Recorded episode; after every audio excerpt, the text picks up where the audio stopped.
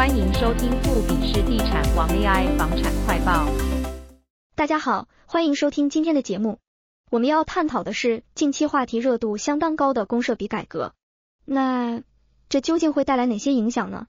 让我们一探究竟。首先，内政部长林佑昌近期提到，有计划对于虚坪与公社比进行改革。其中有两大主要方向，一是针对停车位进行改革，希望避免车道的过度开发；二是希望将公设比降低到百分之二十五到百分之三十。那么这样的改革究竟有何意义？根据专家指出，这样的改革确实能让消费者受益，但有一个问题是，当坪数减少时，可能会反映在单价上，而这将会是市场的一大考验。现在市面上的新建案，公设比通常都在百分之三十三到百分之三十五之间。但假如调整到百分之三十时，这意味着销售面积将减少。而当景气不佳时，消费者可能会更加关心单价的问题。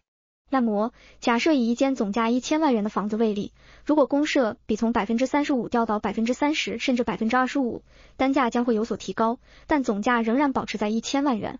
曾敬德专案经理提到，虽然公设比的调整可能会影响单价，但这也提供了消费者更多的选择空间。而公社比的透明化与合理化，将可以让消费者有更足够的资讯进行判断。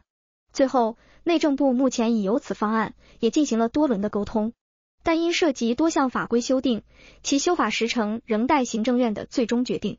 总的来说，公社比的改革确实对消费者有所好处，但也带来了一些市场的变数。未来这个议题将持续受到大家的关注，我们也会密切追踪并为大家更新。感谢大家今天的收听，下次再见。